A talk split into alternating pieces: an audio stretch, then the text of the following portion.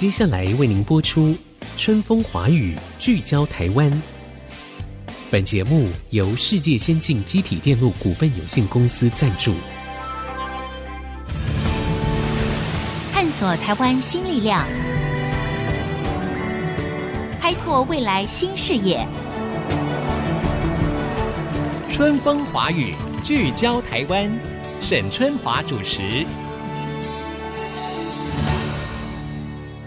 各位听众朋友，大家好，欢迎收听《春风华语》，聚焦台湾。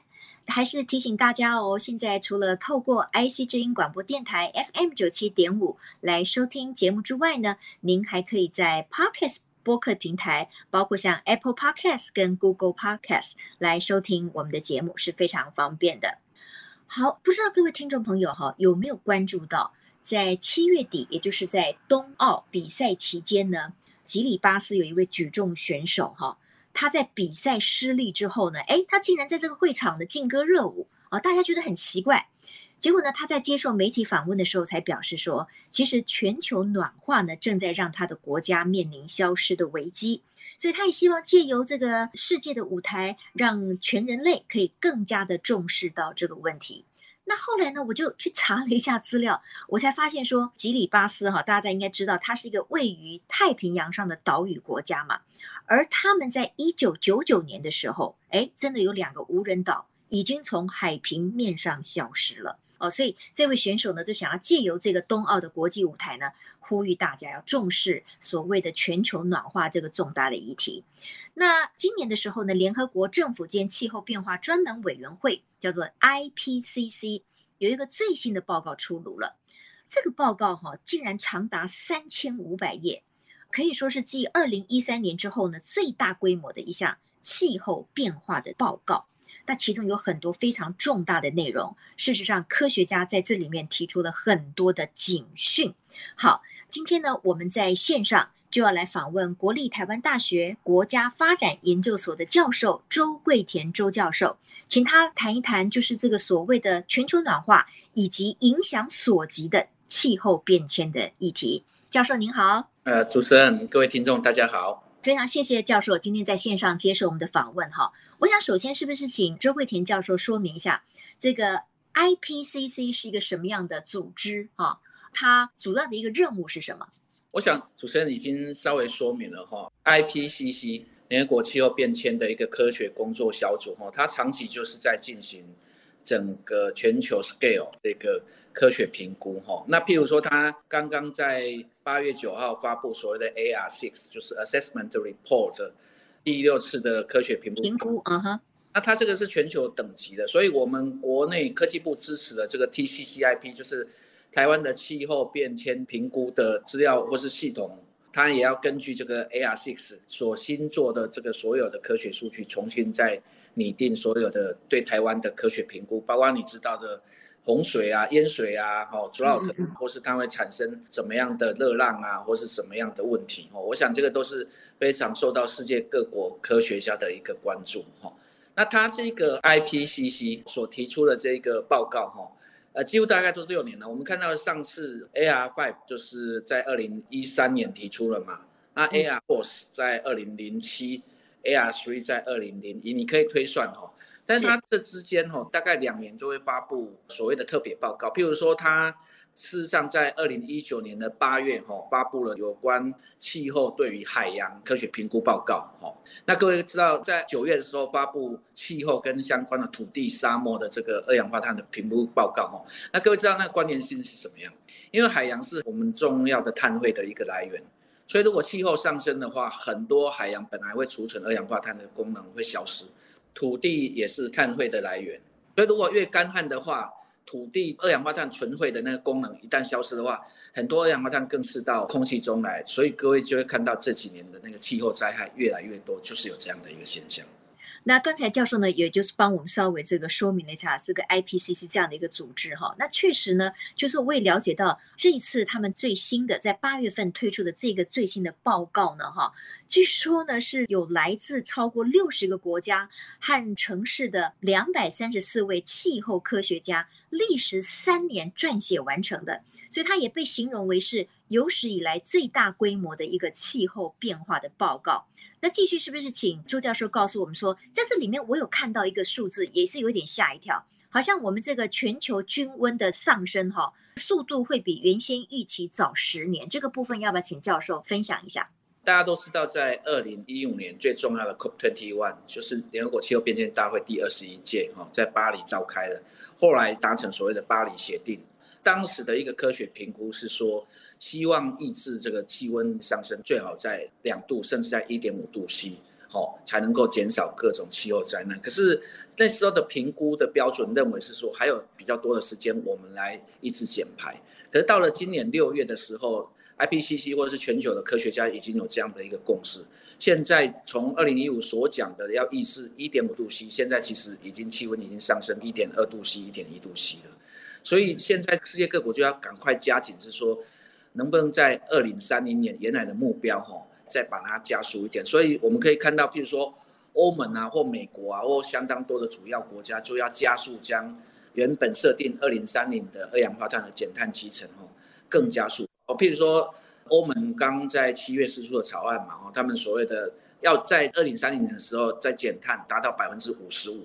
本来是说只达到百分之五十左右，他现在把它加速这样的一个期程，大家只要去感受到希腊的第二大岛整个烧起来，然后上个月月底的那个一大台风哈吹进纽泽西州，然后纽约的地铁灌水，然后上个月河南郑州的暴雨，各位想想看，所有东西都会发生在任何国家。纽约地铁灌水跟我们二零零一年的那莉台风，我们的捷运站整个空荡是一样的。在国际上发生的，包括我们邻国日本，二零一七的关西机场整个因为海水淹没。那上个月在日本的静冈县，整个土石流大规模土石流把整个村毁灭了，主要的这个，这个大家都非常的惊恐。那我想，这就是我们今天看到为什么现在不是只在讲气候变迁，现在在讲气候紧急。好，世界各国都在讲气候紧急 （climate emergency）。然后呢，现在讲，然后气候紧急之外呢，要赶快行动。嗯嗯嗯，刚才周教授有一个非常棒的提醒，很重要，就是说我们这个所谓的气候变迁呢，它不是在一个倡议的阶段，它早就已经火烧眉毛了。现在是这 climate emergency 是一个紧急状态了，所以这就是为什么各国会这么紧张的原因哈。那在这个报告里面呢，事实上。包括像联合国的秘书长古特雷斯就形容说，这个报告已经向人类发出了一个红色警戒，现在到红色等级了哈，就看你人类到底要怎么样面对这样的一个情况，所以是非常非常的严重。那刚才周教授呢提出了好几个，就是说没有错，如果洪水淹到你家，你就很有感了嘛，对不对？你根本不要去管那个什么 data 什么数据啊。然后你看最近的那个什么纽约灌水啊，然后刚才教授还提到了很多年前那个纳利风灾。我的印象非常深刻，那么多年前，整个的那个雨水哈，就灌进中式的地下室，我们整个楼是被淹掉的，所以我们没有办法在我们的原来的中式大楼播新闻。我是跑在一个 SNG 的屋顶，在 SNG 的顶上面去做了卫星的连线。这个都是历历在目。然后这几年，像从刚才教授提到的河南郑州的暴雨，哈，那个就像灾难片一样。所以教授，我的意思就是说，明天过后，它绝对不是电影的情节了。他当时推出的时候，大家就说，哦，那就是一个科幻片，那就是人们的想象。现在呢，科学家说，我们很快的就是明天过后了。这个要不要请教授说明一下？这里有一个重要的分节点，就是说，其实基本上在二零一五的 COP Twenty One。其实就是一个化石燃料终结的一个时代，OK。但是因为美国还在川普总统的任内，那川普背后其实是有化石燃料产业的支持。那各位都知道哈，在欧洲通常就是气候的决心论者哈。那台湾其实我们风险社会政策研究中心常年的调查哈，我们台湾的民众其实是对气候变迁毫不怀疑的，因为我们有太多的土石有气候灾害。但是川普的任内，在这个架构底下，其实还非常多产业支持化石燃料。可是各位可以看到，二零一五年的 COP Twenty One 其实就宣示化石燃料的终结。那这几年的演变更加清楚，就是因为有这么多的灾难，所以大家都越来越清楚了。就你不用告诉我说有什么样的科学数据啊，反正都在发生啊。这个七月德国西部整个欧洲西部的洪水，各位可以想想看嘛。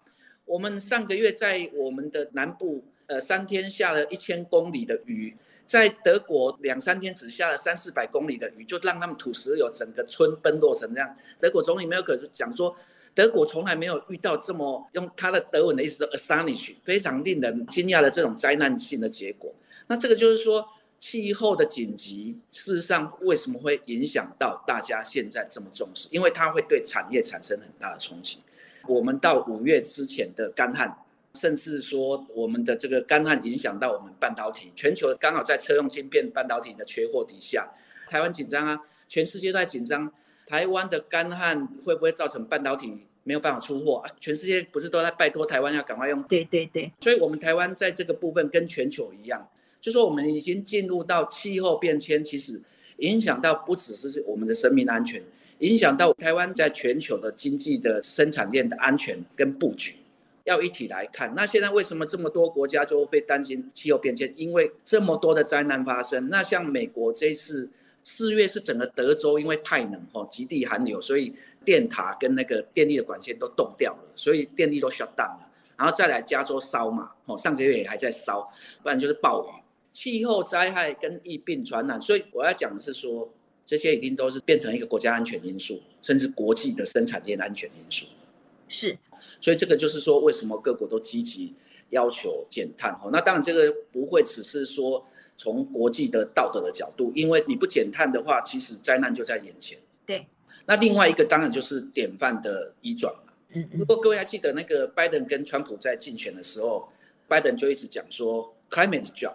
嗯嗯，就要告诉世人是说，基本上你发展绿能，跟台湾现在一样嘛，你发展绿能，发展有关对应气候变迁的各种智慧电网啊，整个智慧的未来啊，实际上可以创造新型的工作。就是说，全世界要从化石燃料便宜的石油哈，便宜的电价转移过去，在全世界都是一个挑战，但是不转不行了。那为什么国际大国要减碳？它也牵涉到在绿能、在能源转型 leading 的角色。好，譬如说美国现在对于氢能、对储能，他也希望有 leading 的角色，他也不希望让欧盟带着走啊，你知道吗？这里面是个科技领先的战略产业，所以美国也想要赶快介入，因为在川普他就是气候怀疑论嘛，所以变成 leading 的人是谁？是欧盟嘛？那这个就是说，世界各国除了有这种所谓的道德因素，那道德因素背后就是说，它会影响到我人民生命安全，因为灾害就是每天都在发生的，它也牵涉到我能不能 leading 国际上的这种。减碳啊，绿能啊，或是各种所谓的能源转型、气候转型，各种先进的科技啊、服务啊，我们就会出很多专利工作跟你的优先性，所以这里边也有复杂的这种产业的关系。是，那我们可能要休息一下，广告回来之后呢，我们继续再把焦点呢专注在台湾，就是台湾在减碳这个上面，我们现在一个具体的作为是什么？另外呢，我们要提出一个所谓的碳定价。啊、那可能很多的听众呢，哎，搞不太清楚，哎，碳碳有价钱吗？哈，什么叫碳定价？那现在我们台湾是进行到哪一个步骤？碳定价它会是这个全球暖化的解方吗？稍待一会儿再回到春风华语，聚焦台湾。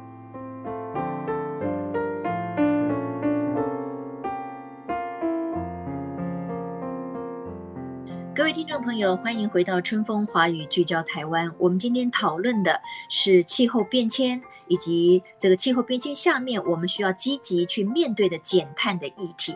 而且呢，根据我们的来宾啊周教授的说法呢，这已经是迫在眉睫了。我们这个不作为是不行的。那这一段呢，我们要请教周桂田教授来谈一谈，就是说现在全世界呢有出现了一个概念了，就是说。只有这样子做，可能才会是减碳的一个积极作为。提出来的概念叫做碳定价。我首先是不是请教授来说明一下，什么叫碳定价？碳有有价钱吗？各位去想象哈，我们生产的过程里边，如果以化石燃料为基础，简单来讲就是烧煤啦、发电，或是说，比如说中钢或中油，他们要加热嘛，哦，这些过程都是还是以化石燃料为基础的。那这些都会排放二氧化碳，对不对？排出每一个碳在制成里边，你可以想象，它因为是环境成本，它没有把它内部化。嗯，环境成本把它外部化以后，就是不算到制成里边。所以现在国际上是说，那你要让碳有价钱啊，这时候才能够让环境成本内部化，才会驱使所有的工厂或是公司在进行制成的时候或使用燃料的时候，都要计算它所给予的成本。比如我生产了一公斤的钢，哦，然后我会生产多少的碳？那碳如果这个有价格的话，进去的话，钢的价格就会升高了，对不对？嗯、那国际上就有人就会开始想说，那我生产钢，我可不可以用氢能，用最先进的，我不要用化石燃料，然后我用再生能源转化过氢能这样子，那这个时候就不会生产碳。所以碳定价其实很简单，它有两个概念，其实大家比较熟悉概念就碳税的概念。对，好，我们每年不是都有燃料税吗？这其实都是一定的碳税的概念。嗯，它只是说我们现在没有把生产的制成的那个排放的碳算成一个税这个价格加给生产的公司。这个周教授讲得很清楚哈，也就是说，当今天所有的不管是各产业，甚至是个人，当你在做一个交通，或者是你在生产一个企业的产品的时候，这个过程当中如果产生很多的二氧化碳。你就是变成是这个制造全球暖化的一个元凶嘛，所以你要把这个成本放进去，所以你要尽量的减少碳的排放，你自己要去想方设法。所以如果说你排出来太多的二氧化碳的话，那你要付出成本，所以我可能要磕你碳税等等的。那我知道就是说，其实所谓的碳定价格哈，有一些不同的方式啦。刚才教授提到的碳税 （carbon taxes） 这是可能是其中的一种，另外还有一种叫做什么排放交易系统。还有一种是什么抵换哈，offsets，它都是一种手段哈。我不知道现在我们台湾哈执行的是哪一个方向，然后它有没有办法造成一定的作用，让这些企业呢可以尽量减少这个排碳。我们先讲哦，我们在运输上就是有燃料税、牌照税，然后对于物流就有货物税。可是我们从来没有去课征生产排碳的税，就是我们长期看到的环境成本就外部化。那各位知道？你排碳多的产业，其实它污染就多，环境成本外部化，空污就会很严重。所以现在倒回来讲是说，如果说我们现在国家开始要认真来课征所谓的能源税或碳税这个概念的话，就会抑制或是鼓励企业去转换它的生产制程，发展高附加价值的产品。我就不要生产那么多低廉产品，因为我要烧更多的煤，整个架构会是这样。那我们台湾其实现在是要跟进全世界的，因为现在大家都知道嘛，我说欧盟在七月的时候已经提出了所谓的碳边境调整机制，就是碳关税这个概念，在二零二三要开始施行，二零二六就会更普遍的施行。在二零二三，它会针对我们的钢铁、水泥、哦石化跟造纸开始施行，这会影响到我们台湾现在出估大概有接近七十亿台币的税。如果我们不实行的话，就会要交给欧盟。所以，希望一个简单的概念就是说，那，你敢借水到底国内的喝啊，你那得提欧盟。那对对，欧盟是说啊，我因为呢，我在欧盟实施严格的这个气候变迁、二氧化碳的抑制，但是呢，国外运进来我国家、我欧盟地区的产品还是排碳了，这个就是属于碳泄漏概念。所以他们要课征碳税，对于国外输入产品要课征碳税。所以倒过来讲。你要进到我欧盟的产品，你自己国家也要有一定的二氧化碳的抑制，那碳税就是你们的管制工具。好，那我们台湾就是说要施行的不是碳税，是碳费。温室气体减量法，它现在更名叫气候变迁因应法，它现在是提出碳费的概念，对，碳费的概念，所以就是不是由财政部去课税，它好像把这个费用就纳入环保署，是吧？这个我们在学界其实一直在呼吁的，我个人在很多场也在呼吁，因为碳费就是。空屋费，它就是一个规费的概念。那税的话，就是财富再分配嘛，就是说，应该是财政部要提出碳税或能源税概念，让这个生产的制成所产生环境成本外部化这个东西，如果你继续这样生产，那我要克你，然后把这些税拿来国家做重新的财务再分配。那如果到费的话，第一个它的规模像空屋费，它规模不会大；第二个它管制的量能也少。我们现在是呼吁说，那台湾好了，那你就先赶快提出碳费的机制，因为全世界现在都在看台湾怎么做好。第二个就是说，那你台湾提出碳费的额度要多少，大家在看。第三个就是说，我们在期待是说，你不要只有谈碳费，你要进到碳费先行，然后后续要有能源税的概念出来。能源税在台湾也谈了二十年了，也谈了二十年。所以有些时候要推动起来不是那么容易了哈，因为各方还是有角力的这个状况。日本在二零一二就实施碳税，南韩在二零一五就实施碳交易。嗯，那日本跟南韩、中国在去年的六月到九月分别宣布二零五零碳中和，中国宣布二零六零碳中和。就是你去想嘛，德国所谓的气候协会评比的。倒数的那几名哈，亚洲以前我们说我们还有日本啊、韩国啊、中国都是倒数最后几名，人家倒数这几名的国家纷纷都实施所谓的碳定价这个东西，也都宣示要二零五零或二零六零要碳中和。那我们台湾就是进展的非常慢。嗯，所以不管怎么样，我们这一步一定要赶快踏出去了哈。不管是碳费，我们可以碳费先行嘛，然后未来可能是能源税呀、啊，或者碳税等等的哈。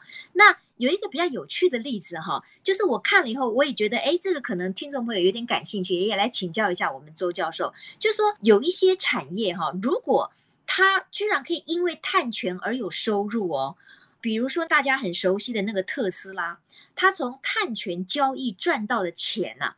据说比它的生产跟销售汽车的核心业务还要多，就是它第一季的碳权收入可以超过五点一八亿美元呢。那这个碳权的交易是不是这个概念？也请教授给我们说明一下。碳权交易的概念是在碳交易的概念底下。我们刚刚讲的是碳税，就是碳定价。其实我觉得用碳价格比较清楚啊，就 carbon pricing 讲碳价格哈。国际有两种方式，一种就是实施所谓的这个碳交易，一个是所谓的碳税的概念。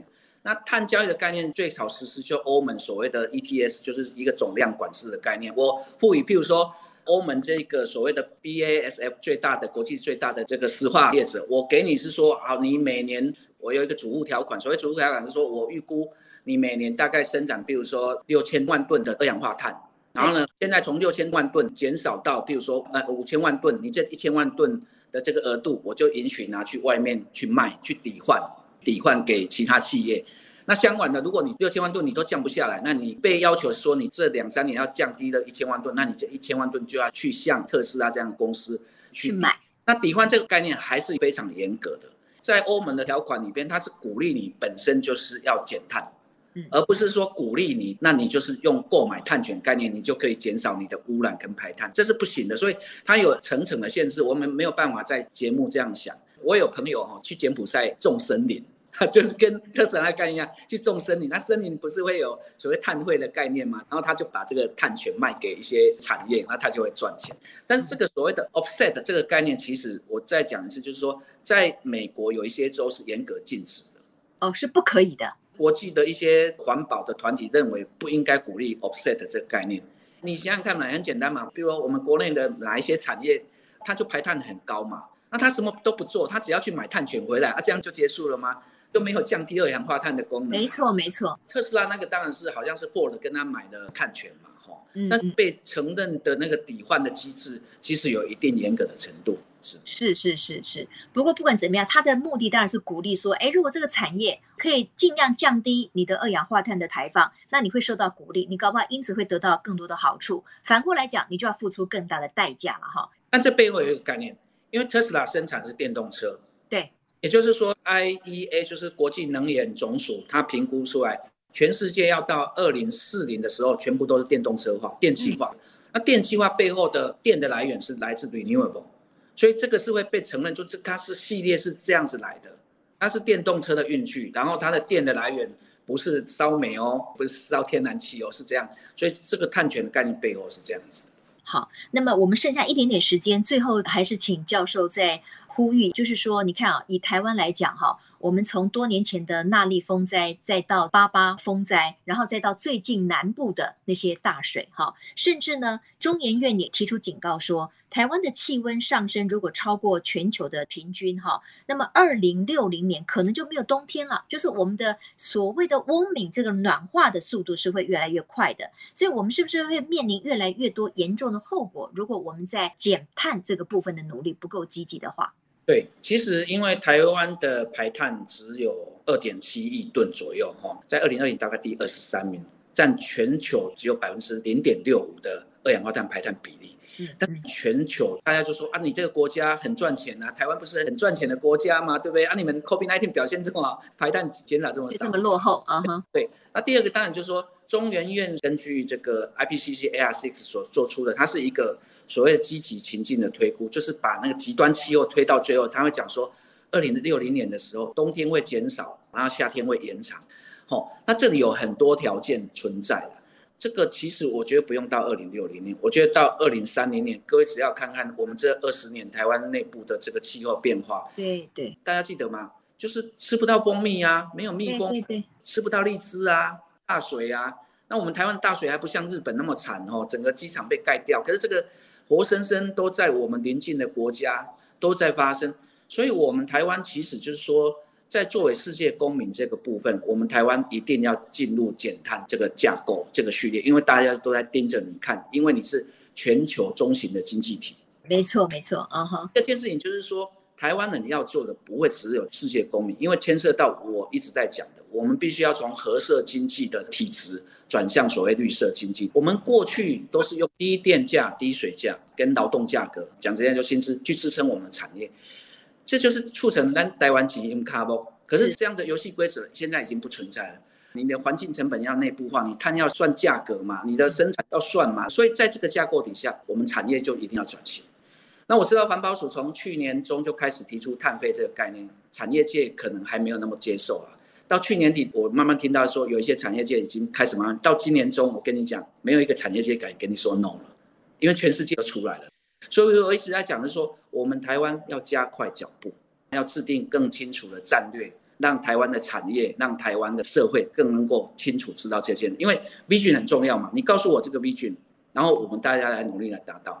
那另外一个东西很简单，我们的碳费或碳税未来价格如果定到合理的程度，它就会鼓励我们再生能源，更多人投入再生能源。是我二零一五年底到中钢去演讲，中钢就说我们可以生产生质能啊，他们有跟美国的公司在合作，但因为我们的电价太低了啊，所以发一度电的生质能我就赔一块钱啊，那他为什么愿意做？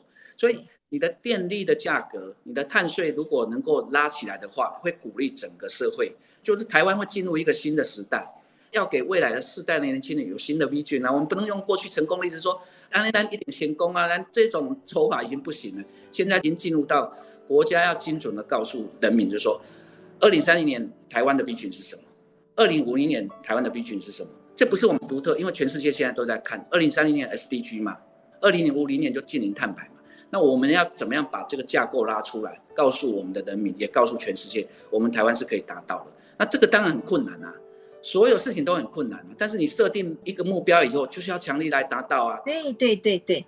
设立目标之后就要勇往直前了哈。今天这个非常谢谢周教授哈，确实我们可以看到台湾在减碳或者是绿能方面的脚步呢要越来越快。那产业界企业当然也扮演一个非常重要的角色。那我知道的就是说呢，很多的企业呢已经开始实施的所谓的内部碳价啊这样的一个组织，他们开始去检讨自己企业内部对于台碳所定的这个成本这个问题，共同要为减碳来付出心力。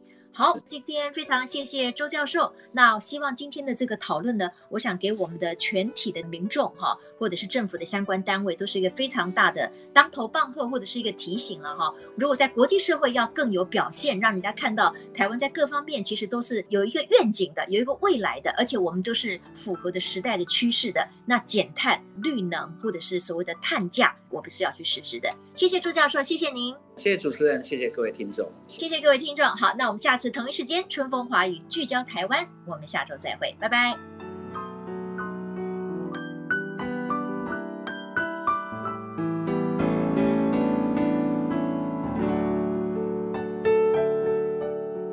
本节目由世界先进机体电路股份有限公司赞助，探索真相，开拓未来。世界先进公司与您一起聚焦台湾。